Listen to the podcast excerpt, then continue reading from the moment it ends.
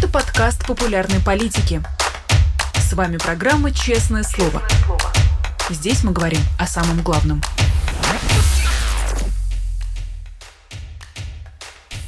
Привет, друзья! В Москве 17 часов. Вы смотрите «Честное слово» на канале «Популярная политика». Меня зовут Ирина Алиман. Как обычно, призываю вас ставить лайки, писать комментарии в чате, задавать платные вопросы через суперчат или через э, стикеры friends.politica.media. Ну и, конечно, поддерживайте нас теми способами, которые для вас э, доступны, которые для вас приемлемы, которые вам симпатичны. Это, например, Patreon, это спонсорство на YouTube, и все необходимые ссылки вы найдете либо в описании к этой трансляции, либо увидите их э, в стикерах, в QR-кодах, которые будут появляться внизу нашего экрана. Прямо сейчас переходим к беседе с нашей сегодняшней гостьей. У нас на связи журналистка, глава информационной службы Дождя Екатерина Катрикадзе. Екатерина, добрый день. Добрый день, Ирина. Мы уже договорились с вами до эфира начать с событий не, может быть, самых актуальных событий, не тех, которые разворачиваются прямо сейчас, к ним мы перейдем в течение нашего эфира, а с нового ток-шоу, которое запустилось на «Дожде», и премьера которого прошла в минувшее воскресенье. Это ток-шоу, которое «Дождь» делает вместе с Сергеем Гуриевым, оно называется «Что делать?», и это, конечно, была абсолютно э, огненная премьера, поскольку буквально вы зашли с козырей, вы сразу же пригласили представителей российской оппозиции в изгнание, и Э, это было очень интересно, но мне очень хочется узнать а, ваше впечатление от того, как прошел этот диалог, был ли он, на ваш взгляд, конструктивным, и э, по вашим вот внутренним ощущениям удалось ли к чему-то прийти? Ну, э, на самом деле многое можно было предсказать заранее, и это отметили участники э, разговора. Э, например, можно было предсказать заранее, что Максим Кац будет предлагать объединение, а Иван Жданов будет отказываться от объединения. Это, было совершенно заранее понятно. Одновременно с этим э, очень важно, мне кажется, э, сам факт э, присутствия за одним столом э, людей, которые многое определяют в политике оппозиционной политики в изгнании. Это первое, да, что они, в общем, согласились э, смотреть друг другу в глаза и дискутировать, обсуждать, неважно, спорить, но тем не менее э, это уже демонстрация некого конструктива. А во-вторых, э, стало понятно, что по конкретным историям, конкретным предложениям, конкретным проектам сотрудничество возможно. На самом деле это стало понятно еще во время того самого большого марафона, который был организован в поддержку политических заключенных, как вы помните, в котором участвовали участвовали все, и популярная политика, и, и, ну, и Ходорковский лайф, и кто только не. Вот.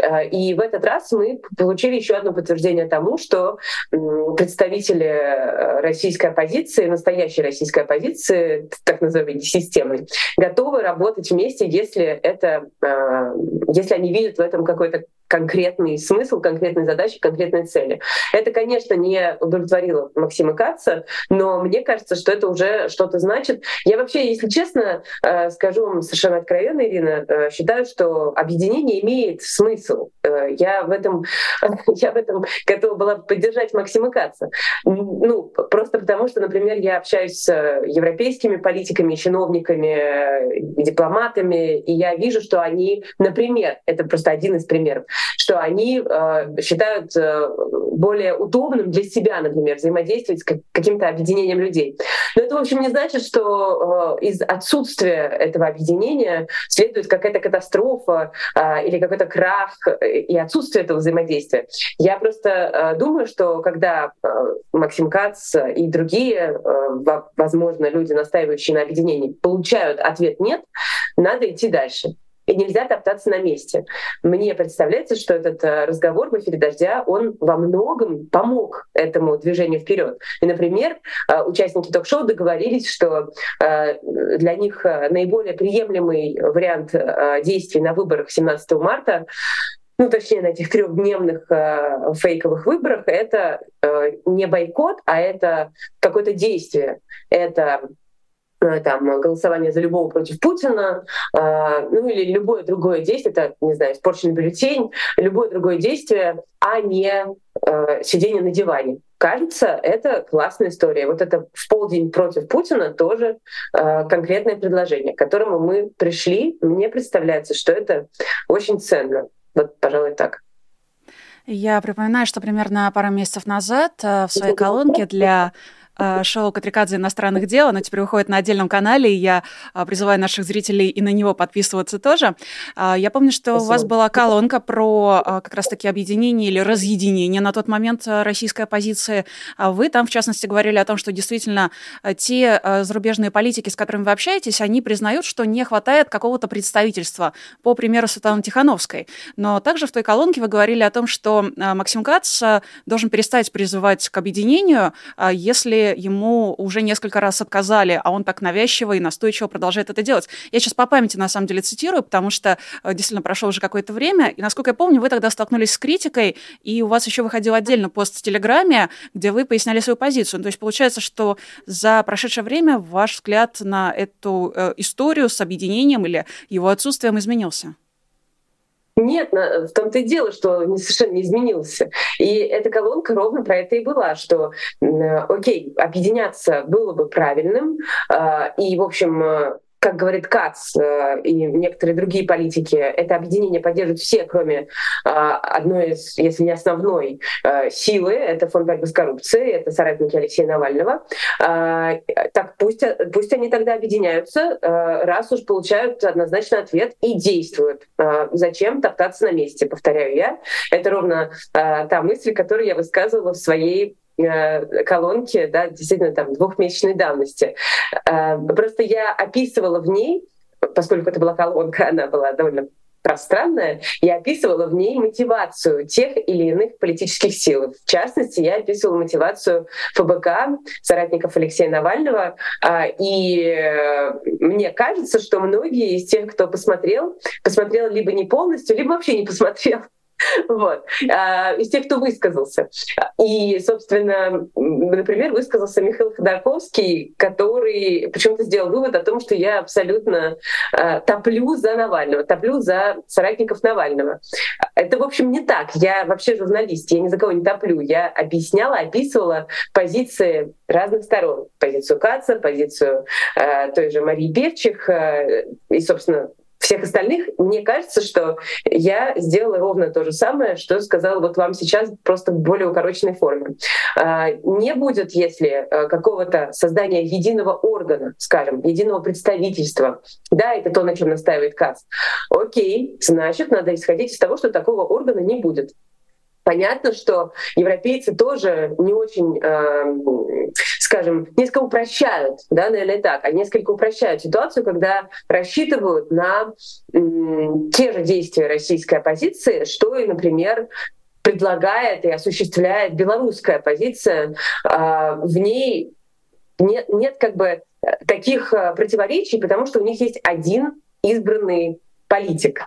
Есть Светлана Тихановская, которая со всей очевидностью об этом можно говорить, победила на выборах в Беларуси. За нее проголосовали большинство белорусских граждан.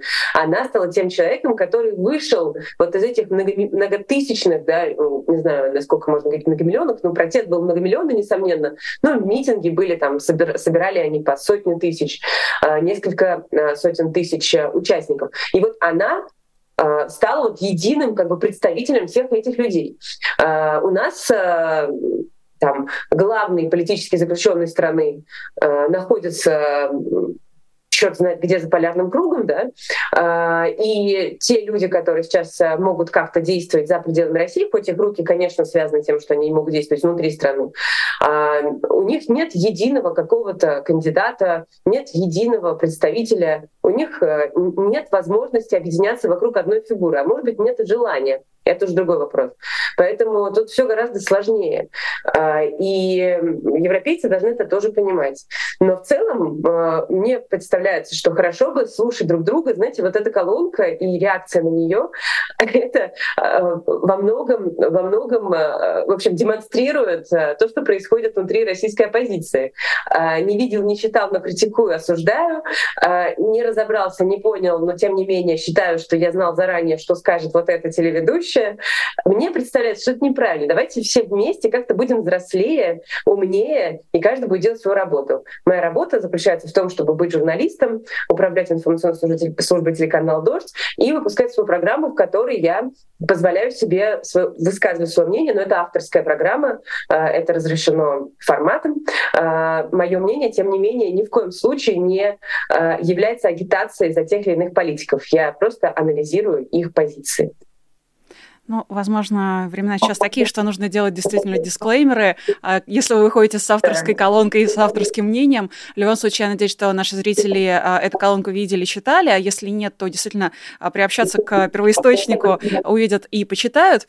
Но, знаете, мне хочется поговорить, развивая вот эту тему представительства, поговорить о предложении Марка Фейгина провести некие альтернативные выборы.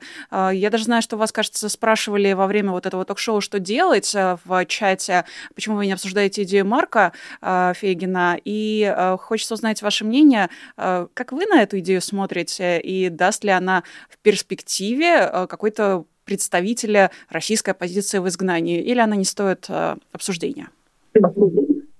Слушайте, я, честно говоря, э, к этой идее никак не отношусь, Ирин. Э, просто потому, что не вижу сейчас готовности э, во всех представленных за пределами России политических силах проводить такое голосование, что ли. Да? Есть ощущение некого скепсиса со стороны политиков в изгнании. Я могу этот скепсис понять. И так очень мало удается делать. И так очень мало есть возможности для влияния на ситуацию в России. Эм, особенно когда ты политик, журналисты еще дотягиваются, да, мы с вами дотягиваемся до наших аудиторий, потому что, э, потому что как бы и работает еще YouTube, и вообще мы передаем новости, информируем, и это гораздо проще, чем вести политическую деятельность на местах. Об этом, кстати, тоже было много разговоров в этом ток-шоу нашем. Я, я пока не понимаю, насколько вот это голосование может помочь действиям российской оппозиции, а, насколько оно будет легитимным, кто в нем будет участвовать, как это, как это будет организовано, будут ли в нем участвовать люди, которые находятся в России, а если не будут, то, то тогда какой в этом смысл? Ну то есть не знаю. Я, я пока не вижу широкого, широкой готовности, по крайней мере, всего оппозиционного спектра в этом участвовать. И поэтому отношусь к этому э, с, с сомнением, с долей сомнений. И да, действительно, в ток-шоу были э, озвучены сотрудниками «Дождя» э, такие своеобразные тейки, ну, то есть какие-то тезисы или пожелания российских политиков, которые, э, которым вы сохраняли анонимность. Э, удивили ли они вас? Или они, их слова, их там пожелания, их взгляды совпадают, может быть, каким-то вашим ощущением того, что сейчас необходимо э, нашим согражданам непосредственно в России, то есть российской аудитории? Принципе, это ожидаемые ответы э, вполне. Э, и, э, например, один из политиков, который с нами разговаривал из России, еще имя мы не можем называть, даже чей голос мы не могли транслировать в связи с тем, что телеканал «Дождь» объявлен властями нежелательной организацией, а значит, любое сотрудничество, прикосновение буквально к нам может означать юридические проблемы, проблемы с э, законом, так называемым, внутри России для тех, кто остается там. Э, так вот, э, например, один из политиков сказал, что по его мнению, ее мнению, не буду говорить, э, кто это женщина, мужчина, а, важно, чтобы российская оппозиция в изгнании как раз занималась взаимодействием с международными организациями, международными структурами. И я очень это поддерживаю, потому что я вижу, как на наших глазах снижается интерес к России. А, и э, растет разочарование в гражданском обществе. Это очень плохой э, процесс, хотя он, опять же, предсказуемый, его можно было легко увидеть в перспективе еще несколько месяцев назад. Э, но, тем не менее, с этим надо бороться. Надо бороться с этим отношением. А, у них там ничего не изменится. Путин сделал выводы после Пригожина, закрутил гайки э, и уже никому ничего не позволит. Э, вот такое отношение к России, российскому гражданскому обществу мне представляется крайне ошибочным и, и, и в общем, проблематичным. На это надо влиять, на это надо пытаться влиять, по крайней мере. Вот. Э, Еще мне представляется, что некоторая обида, которая сквозила в ответах некоторых политиков, с которыми мы говорили, а, она абсолютно естественна, она человеческая, она была уже неоднократно высказана. Э, и ее тоже можно понять, хотя не обязательно принимать. Э, но если кто-то там сражается с режимом внутри, рискует каждый день своей свободой э, и видит, что есть коллеги, работающие, существующие в комфортных условиях за рубежом, и вот этот человек в России, он, она считает, что это неправильный выбор, что всех не посадят, что надо было всем вместе бросаться на амбразуру и, и с вилами идти куда-то. Да? Такую позицию вполне можно понять. Я, я думаю, что это совершенно такой человеческий фактор. Это человеческая психология. Ощущение нас бросили. Нас бросили, и они там э, оттуда, из-за рубежа, там, из какой-нибудь Берлина, из Вильнюса, откуда-то там нам рассказывают, как нам, как нам действовать. А мы сами тут с, с усами сами разберемся. Эм, я, я думаю, что это неправильная позиция, но она, еще раз повторю, вполне понятная. А как вам кажется, а, могут ли российские оппозиционные медиа в изгнании а, закрывать закрывают ли они потребности российской аудитории, которая находится непосредственно в России? То есть чувствуют ли боли, удовлетворяют ли какие-то потребности, а, насколько вообще они в резонанс выходят с российскими зрителями? Э, вы знаете, я скажу вам совершенно честно. Я вижу, что у нас сейчас растет аудитория, э, у нас хороший прирост во всех, э, на всех платформах, где мы вещаем. Но тем не менее, это вовсе не означает, что мы, например, прибавляем людей допустим, из другого лагеря, если, если совсем упрощать и называть вещи своими именами. Дождь смотрит, не знаю, как, как в вашем случае, в случае с популярной политикой, но дождь смотрит э, настроенные критически к власти люди. Это, в общем, абсолютно это так было всегда. А, но нам бы хотелось, чтобы мы еще и то есть не только э, заполняли и удовлетворяли потребности нашей традиционной аудитории. Мне кажется, мы это делаем несмотря на то, что мы не находимся в России а, по моим ощущениям, тем более раз растет аудитория, мы читаем э, отклики, мы читаем комментарии, мы, мы читаем письма, которые нам пишут, а их очень много. Э, вот по этим реакциям становится ясно, мы убеждаемся в том, что мы удовлетворяем запрос аудитории, находящейся в России. Но нам бы хотелось, вот мы для себя ставим несколько иные цели, то есть помимо Э, помимо работы для тех людей, которые нас всегда смотрели, нам бы очень хотелось э, добиваться новой аудитории. Прибавления э, значит, тех людей, которые, знаете, находятся в таком пространстве а, несколько ну, в таком вакууме, да, я вне политики, я ничего не хочу знать. А, вы наверняка прекрасно знаете, все наши зрители прекрасно знают, что существует вот эта очень большая а, часть российского общества, которая не хочет определяться за кого они. Это так называемая значит, аполитичная российская аудитория.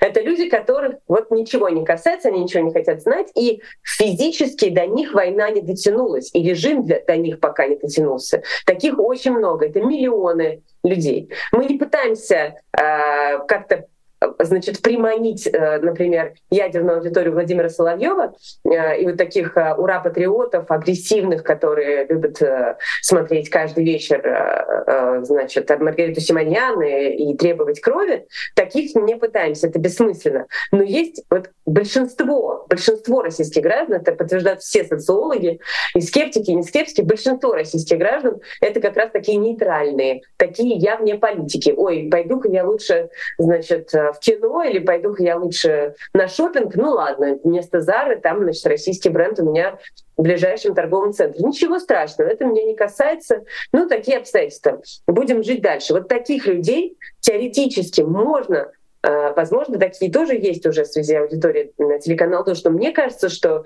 их может быть гораздо больше. Вот, вот мне представляется, что бороться за них имеет смысл, и, возможно, даже нам удастся э, в обозримой перспективе привлечь, привлечь нейтральных граждан Российской Федерации. А как вы хотите их привлечь? А, Все-таки понятно, как работать с а, скептически настроенной к власти аудитории. Понятно действительно, что нельзя переманить на свою сторону аудиторию Соловьева, Киселева и прочих. Но вот те самые нейтральные, те самые люди, которые живут своей собственной частной жизнью и стараются ни на что не обращать внимания, как до них дотянуться? Потому что, мне кажется, достаточно большой процент людей, в том числе наших зрителей, знает ну, таких людей. Это их родственники, это их друзья, это их коллеги коллеги, до которых им, может быть, тоже хочется достучаться. Они, между прочим, для наших зрителей ближе, могут быть на расстоянии а, протянутой руки, но и они не могут. То есть мне кажется, что потенциально это вопрос, который может, ответ на который может быть полезен не только журналистам, но и обычным людям. Ну, это все, естественно, связано с информационными поводами. Как мы понимаем, опыт подсказывает. Вот так у нас был приток 8 миллионов новых зрителей буквально на глазах, да, там, за часы, за сутки, когда началась мобилизация в России, э, и, и к нам пришли те самые нейтральные э, граждане, те, кто понимал, что включать телевизор нет смысла, федеральный телевизор нет смысла, потому что, просто представляете, это как инстинкт работает, потрясающе. Потому что они знали, что им врут. Но им было удобно не включать э, критически настроенные средства массовой информации, не включать независимых журналистов, не слушать их. Им было удобно. А когда война постучалась к ним в дверь, они, э, понимая, что им нужны немедленно честные ответы на вопросы, что происходит и что делать, они пришли смотреть «Дождь», и не только «Дождь». Я прекрасно знаю, что э, у всех независимых средств массовой информации был огромный приток аудитории в этот период. А, вот сейчас, когда происходит э, тот самый коллапс э, ЖКХ, в России э, и взрываются трубы, и люди мерзнут, э, и, там э, происходит какое-то совершенно безумие при минус 27, э, и люди оказываются в ужасных совершенно условиях, потому что какие-то чиновники не позаботились о благополучии, как это часто бывает, а может быть как-то обычно бывает в Российской Федерации, не позаботились о благополучии собственных там избирателей, подопечных, не знаю, там сограждан и прочее, и прочее. Вот в этот момент тоже мы видим, что э, многие там новые зрители к нам подтягиваются, потому что, опять-таки, они понимают, что им в программе «Вести недели» или там «Вести» локальные в их городе ничего не расскажут. Ну просто, и, и ничем не помогут.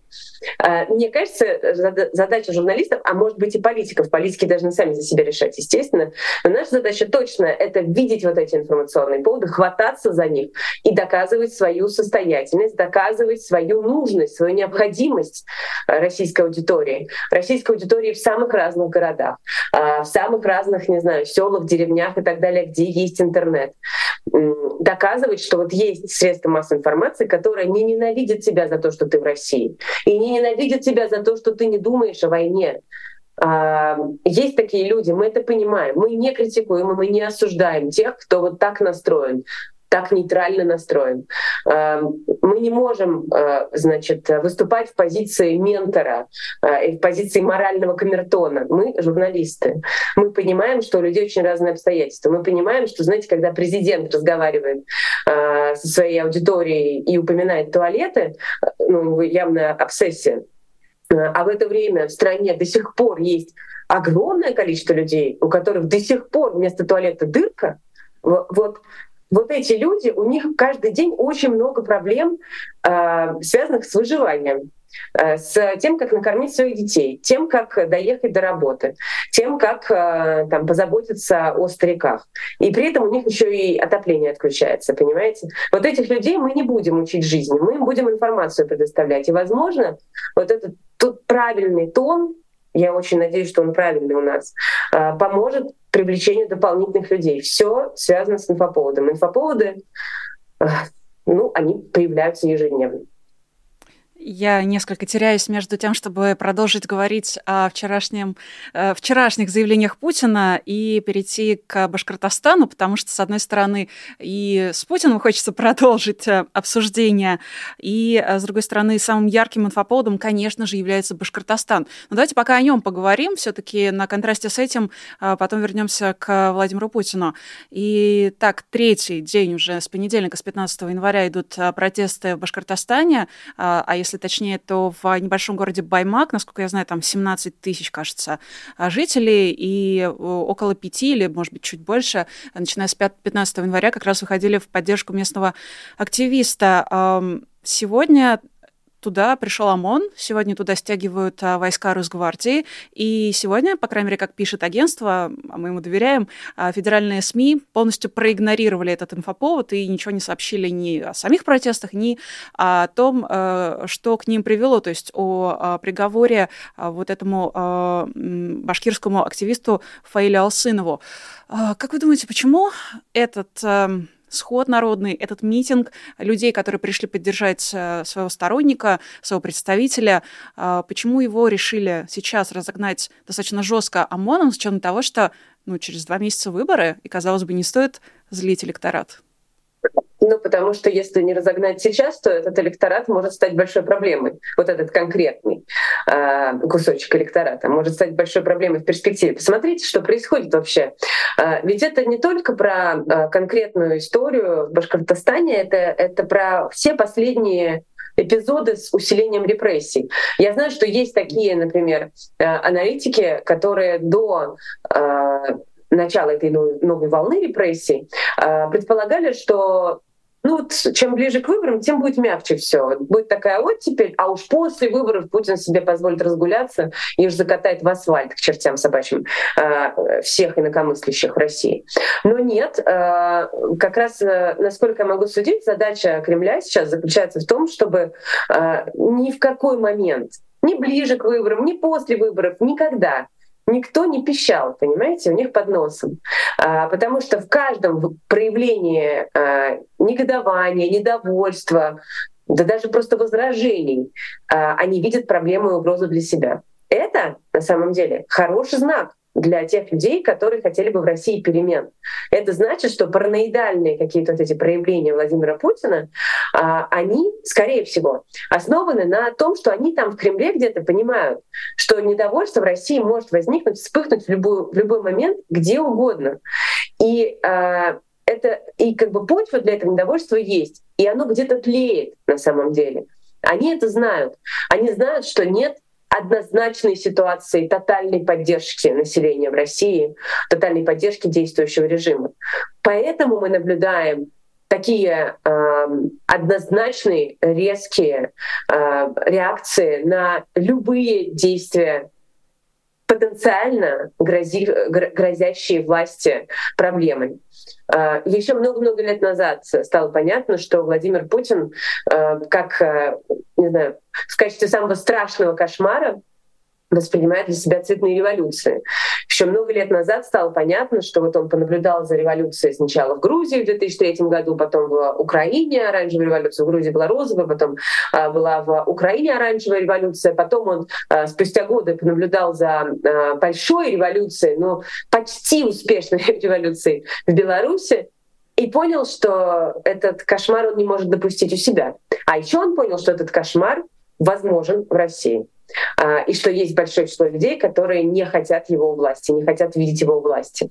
А, вот я абсолютно убеждена, что каждая маленькая история а, потенциально потенциально небезопасная для Владимира Путина, будет пресекаться. Вот как пресекается сейчас история в Башкортостане. Как, а, например, пропаганда сейчас реагирует, ну, продолжает реагировать на вот эти выступления, очень робкие выступления жен мобилизованных, родственниц мобилизованных. Почему для них это такая большая проблема? Потому что они видят в этом потенциальный э, огонь, э, в котором они сгорят. Но другое дело, что каждый раз во время такой предвыборный период э, власть все-таки пыталась разбавлять э, кнуты пряниками. А, насколько я понимаю, сейчас пряники закончились, остались одни кнуты. Да, но денег не дают, видите? Ну, может быть, еще дадут. Я с кем-то из э, экспертов говорила э, в эфире, уж не помню с кем, к сожалению, но с кем-то очень умным, кто сказал, что подождите, может быть, ближе к делу. Вот буквально там за, может быть, пару недель до э, самого вот этого электорального процесса, очень трудно выборами называть, э, все-таки будут назначены какие-то выплаты, выплаты значительные, э, и это будет таким, знаете, подарком прямо под ивент, под мероприятие, чтобы люди почувствовали благодарность, и вот с этим чувством благодарности, чтобы они его не расплескали, не растеряли, чтобы с этим чувством благодарности они явились на участке. Посмотрим. А, но вообще, судя по оценкам экономистов, конечно, ситуация с а, бюджетом, она не идеальная сейчас в России. И Путин не может просто так раздавать миллионы, миллиарды а, рублей населению. Сейчас приходится задуматься. Хотя, конечно, объективности ради скажу, что все специалисты сходятся на том, что санкции при принятые с начала полномасштабного вторжения в Украину, ну, они не такие эффективные, мягко выражаясь, как, как это планировалось. Мы с вами в эфире уже полчаса, и я напоминаю нашим зрителям о том, что сейчас отличный момент для того, чтобы поставить лайк, написать комментарий в чате или задать свой вопрос Екатерине Катрикаце. Ну и продолжить э, наш разговор хочется напоминанием, наверное, о том, что вот буквально в воскресенье, с чего мы начинали с э, ток-шоу «Что делать?», э, сразу после шоу появилась новость о том, что Екатерину Дунцову задержали в Твери, и тогда все очень Скажем так, я думаю, абсолютно все подумали самое страшное.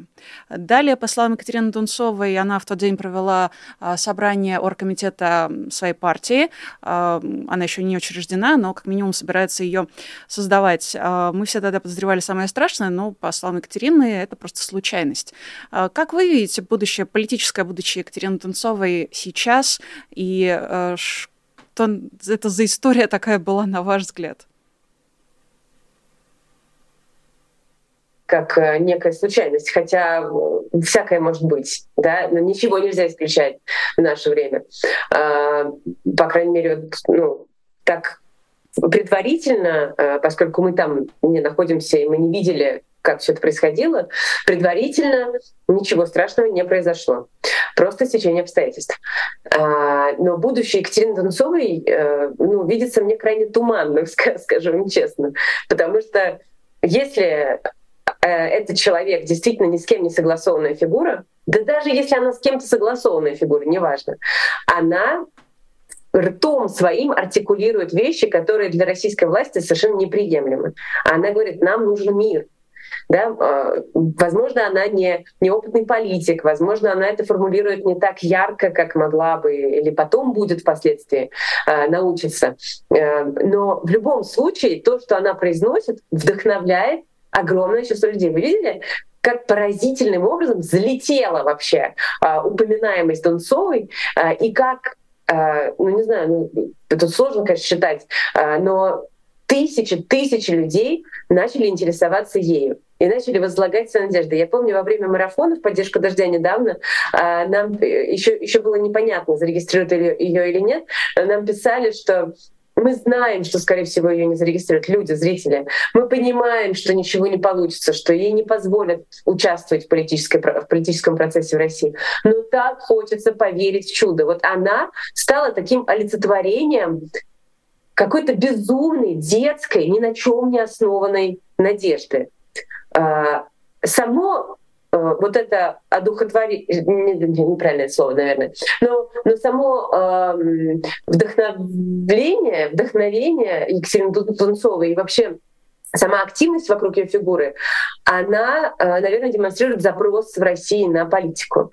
Этот запрос есть, это, это очень э, оптимистично, э, хорошо для всех нас. Запрос существует на независимых политиков, на тех людей, которые выступают против кровопролития в Украине, в Украине и прочее, прочее. Но ну, одновременно с этим, вот вы спрашиваете, да, вот какие у нее перспективы? Ну, самые ужасные перспективы у нее, если она продолжит а, политическую деятельность. Боюсь, что ну, они ей не позволят.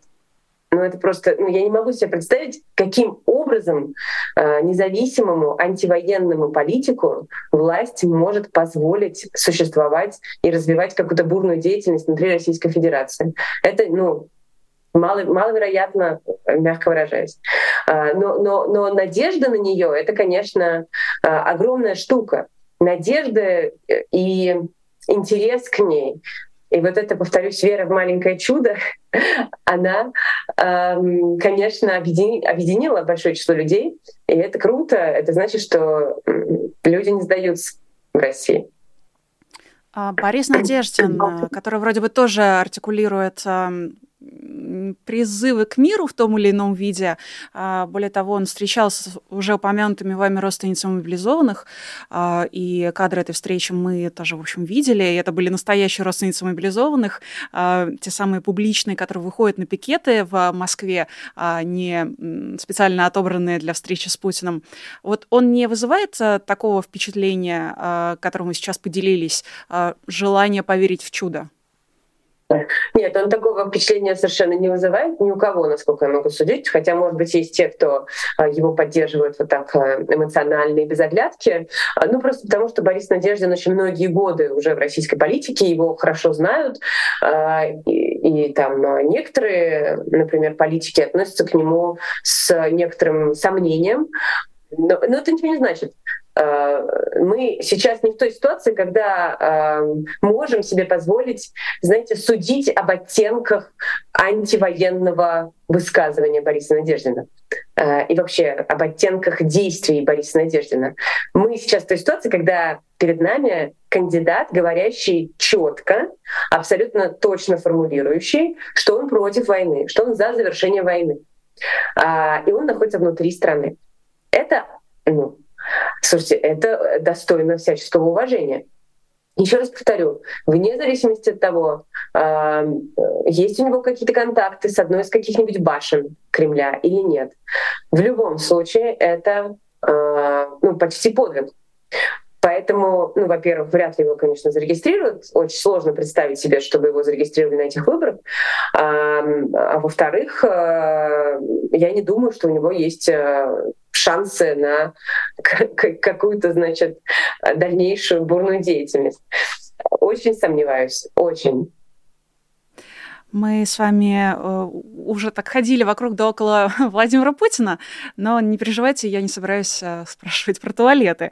Я вчера отбила себе лоб ладонью и не готова вас подвергать этому же самому. Но вот что вчера было интересного из того, что он сказал на очередном форуме, эм, что-то там было очень патриотическое и что-то про знания. Э, он там, помимо прочего, сказал, что сказал про страны Балтии и э, как будто бы начал создавать предлог для эскалации в странах Балтии непосредственно, говоря о том, что вот россиян, мне кажется, он Латвию имел в виду, в частности, россиян россиян выкидывают за кордон, и это как бы создает угрозу для русскоговорящего населения. Как вам кажется, он блефует или э, потенциально страны Балтии может ожидать то же самое, что и Владимир Путин уже осуществил в свое время в Грузии, э, и что пытается сделать, что он сделал непосредственно в, э, с Украиной, когда в 2014 году аннексировал Крым, и что пытается сделать сейчас? Мне кажется, что на данном этапе он, конечно, блефует. Э, и что никаких возможностей у э, него, у российской армии для того, чтобы идти на страны Балтии, нет. Ну просто потому, что война идет тяжелая, позиционная война продолжается в Украине. Э, другое дело, что он, конечно, знаете, фиксирует свое ощущение сейчас. Он чувствует себя победителем. Он такой, знаете, Путин эпохи топлес на коне. Вот, э, все, все же да, в памяти восстановили этот образ, эм, когда он где-то там в тайге или где. На коне. Еще от голой вечеринки а, не отошли. А тут такое. Да-да-да. Ну, понимаете, то есть он сейчас э, чувствует себя, конечно, хорошо. Он осмелел. Он позволяет себе то, чего он давно не позволял. Э, он видит, что абсолютно все если не считать как раз восточноевропейских партнеров Украины, все союзники Украины э, начинают всерьез обсуждать ну, какие-то серьезные изменения, изменения, которые последуют за э, выборами в Соединенных Штатах Америки. Да и, в общем, можно не дождаться выборов. Мы видим прямо сейчас, как действует Конгресс. Мы видим, что деньги, которые запрашивает Джозеф Байден, до сих пор не утверждены, эти 60 с лишним миллиардов долларов. И, и, в общем, понимаете, да, конечно, европейцы спорят о том, кто больше должен помогать Украине, э, кто должен больше поставлять Украине. Э, и вот сейчас утвердили как раз эти 50 миллиардов евро на ближайшие 4 года для Украины. Но, насколько я могу судить, этого недостаточно. Э, Украине нужны вооружения, чтобы переломить очень конкретные вооружения, чтобы переломить ход, ход войны. Я очень, мне кажется, это важно подчеркнуть, не являюсь военным экспертом, но я разговариваю с безумным количеством э, всякого рода экспертов и аналитиков, которые постоянно возвращаются к этому. Украине нужны те вооружения, которые она запросила. Тогда на поле боя может быть перелом.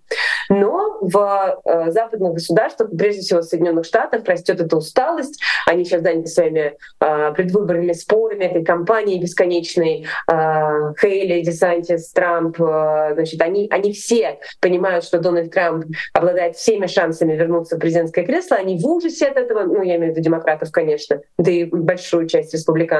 И, в общем, э, как бы погружены в, эту свою в эту свою внутриполитическую ситуацию. Украина оказывается в немножко подвешенном положении. И Путин это смотрит и хохочет, понимаете? Я не знаю, пьет ли он шампанское, но если да, то он пьет много сейчас шампанского, ящиками в последние месяцы. Потому что мир сам э, сам предоставляет ему такую возможность. Мир ему дарит эту возможность. И даже там, где э, он ничего не делает, ему просто э, без всяких усилий достаются успехи. Э, успехи в его представлении, конечно. Это чудовищная ситуация. Э, вот. И когда он говорит про страны Балтии, он просто играет, понимаете, безопасностью этих трех государств. Он, он пугает, потому что может. А, он, он видит, что страны Балтии, в общем, несмотря на все их призывы, оказались в меньшинстве среди э, стран Европейского Союза в контексте поддержки Украины. А, и он, он, он просто издевается. Да, это, это, конечно, я уверена, что это блеф, а, как и блефом были эти угрозы с ядерным оружием и, и с Третьей мировой ядерной войной. Но понимаете, в чем дело? И тут еще очень важная штука. Мне кажется, что на Западе, в том же Вашингтоне, есть э, люди, ну, там, эксперты по России, представители think всяких чиновники, сотрудники институтов, которые занимаются Россией, а, они каждый раз, э, наверное, вот я могу себе представить, на каких-нибудь совещаниях говорят, слушайте, ну вот 99,9 — это блеф. Но есть один процент, понимаете? Один что он может нажать на красную кнопку, потому что это непредсказуемый, а, параноидальный, маниакальный, абсолютно повернутый на своем величии и имперскости а, диктатор. И, возможно, он где-то в какой-то момент возьмет, да и нажмет на эту кнопку. И вот этот фактор очень влияет на процесс принятия решений в западных государствах. Они не знают, как с ним иметь дело он просто не, он как бы непонятный, а, он э, с ним невозможно как бы заключать договоры, подписывать какие-то соглашения и так далее. Он абсолютно а, из другого теста. Он, он из подворотни. Они вот такие э, классные в галстуке а, сидят, красивые. И, и он побеждает и смеется над ними сейчас. Вы упомянули про Путина и шампанское, и чертово ассоциативное мышление. Я вспомнила, как примерно год назад он э, с бокалом шампанского буквально расписался в э, том, что Россия совершает военное преступление на территории Украины. Это точно было после э, страшного удара по многоэтажке в Днепре, и выглядело конечно, абсолютно жутко. Э, спустя почти два года с начала полномасштабного российского вторжения Понимаете ли вы, почему э, Запад не оказывает э, Украине поддержку в полной мере? Не потому ли, что э, он точно так же смирился и привык в каком-то смысле к тому, что Путин ведет войну на территории Украины и научился с этим жить? Точно так же, как и мы научились жить с мыслью о том, что в любой момент Путин может нажать на красную кнопку и никого не станет. Я э, так понимаю, что одна из там целый спектр э, ответов на ваш вопрос. Один из э, ответов, к которому я не сразу на самом деле пришла и была поражена, когда я его осознала, что для западных э, партнеров Украины они ну, действительно демократические государства с работающими институтами, с руководителями, которые хотят всего хорошего против всего плохого э, и так далее. Так вот, для этих людей э, предоставление Украине тех вооружений, которые могли бы позволить ей бить по российской территории, является абсолютно недопустимой историей. И э, более того, я могу понять их позицию, да, это недопустимая история для них, но они боятся, что даже если случайно это произойдет, то реакция Путина может быть настолько непредсказуемой, и он так быстро и на эмоциях нажмет на эту красную кнопку, или не на эмоциях, а вполне осознанно, что э, мир просто рухнет у нас перед носом. Э, вот этот, э, этот мотив, мотив не позволить Украине бить по объектам в России, является определяющим. Абсолютно определяющим. Про это много-много говорят там последние полтора года, но э, вот сейчас я могу сказать, что именно этот аргумент превалирует во время дискуссий, дебатов а, в европейских структурах относительно того, как дальше действовать а, в э, украинском направлении. Ведь на самом деле э, история про деньги, она смешная. Для Соединенных Штатов Америки э, вот эти 60 с лишним миллиардов долларов, запрошенные на Украину, э, ну, это, это э, там 3,5% оборонного бюджета, если не ошибаюсь, Соединенных Штатов Америки. Это не серьезные деньги, это не такие деньги, которые могли бы как-то повлиять на существование Америки и на будущее Америки, и на интересы Америки, понимаете? Э, это история про то, что они говорят, слушайте, ну давайте не будем обострять сейчас, ну мало ли там Путин вообще, ну как-то не стоит. А, и э, интересно, что так думают в том числе и демократы, не только, э, не только республиканцы. Ну а Белый дом в лице Джозефа Байдена, он, конечно, просит этих денег, сам же запрашивает их, но он, э, тем не менее, считает, что надо останавливаться там, где собственно, проходит, вот проходит его красная линия. Его красная линия проходит, э, собственно, по тем вооружениям, которые запрашивает Украина. Это вот эти дальнобойные, э, собственно, системы, это самолеты, это то, что могло бы позволить Украине переломить ход событий. Э, и мне кажется, что здесь есть некоторое лицемерие в происходящем не знаю, э, правильно ли я это ощущаю, но мне кажется, что если бы эти ребята как-то по-другому рассматривали ситуацию и помогли Украине э, тем, что ей необходимо, получив от нее гарантии, я убеждена в том, что Украина готова была бы дать гарантии, например, э, необходимые тем же западным государствам, э, то война бы закончилась давно. Ну, вот э, такова реальность. И спасибо, что поделились этим ощущением. Однако а, не могу понять, а, распространяется ли эта же самая причина, это целеполагание на а, санкции, которые вводятся против России, которые, мягко говоря, не очень эффективны.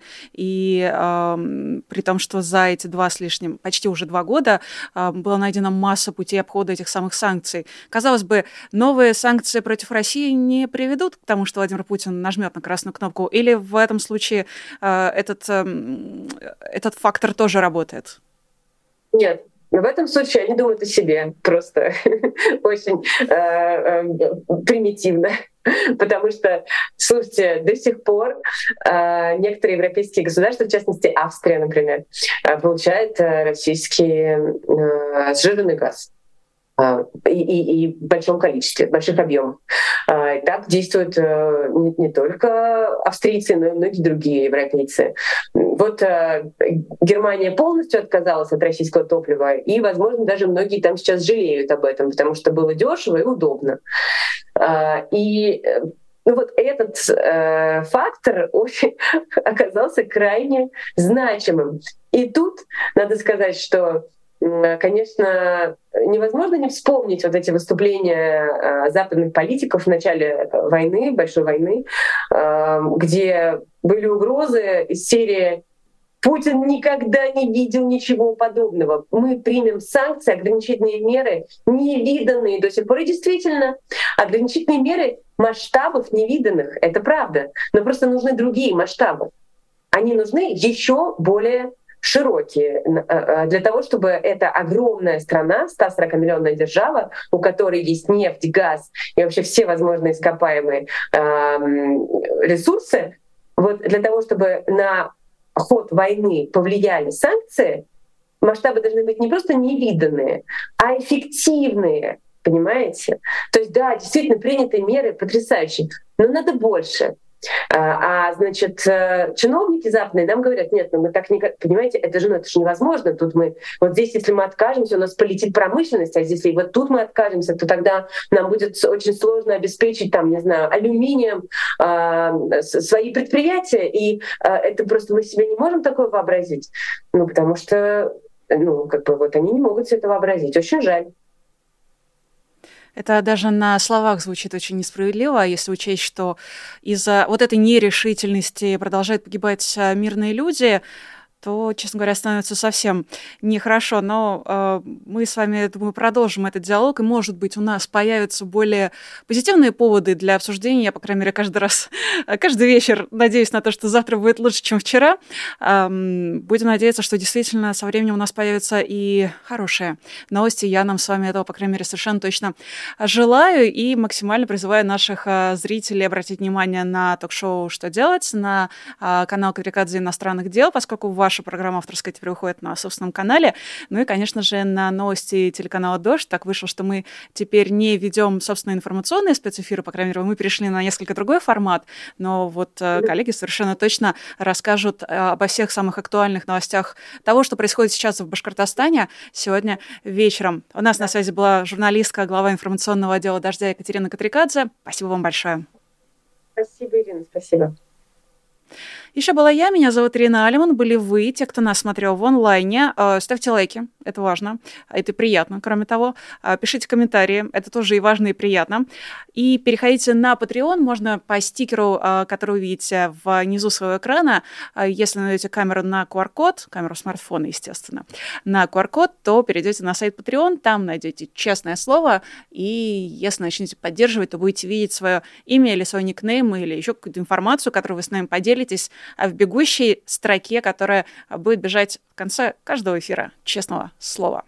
Я прощаюсь с вами до следующих эфиров. Оставайтесь на популярной политике. Сегодня как минимум еще два, как минимум два, а то и три интересных материала совершенно точно выйдут. Конечно же, сегодня выйдут вечерние новости, а, где в том числе мои коллеги подведут а, э, итоговые события, итог этого дня информационного. Ну а от меня всем пока.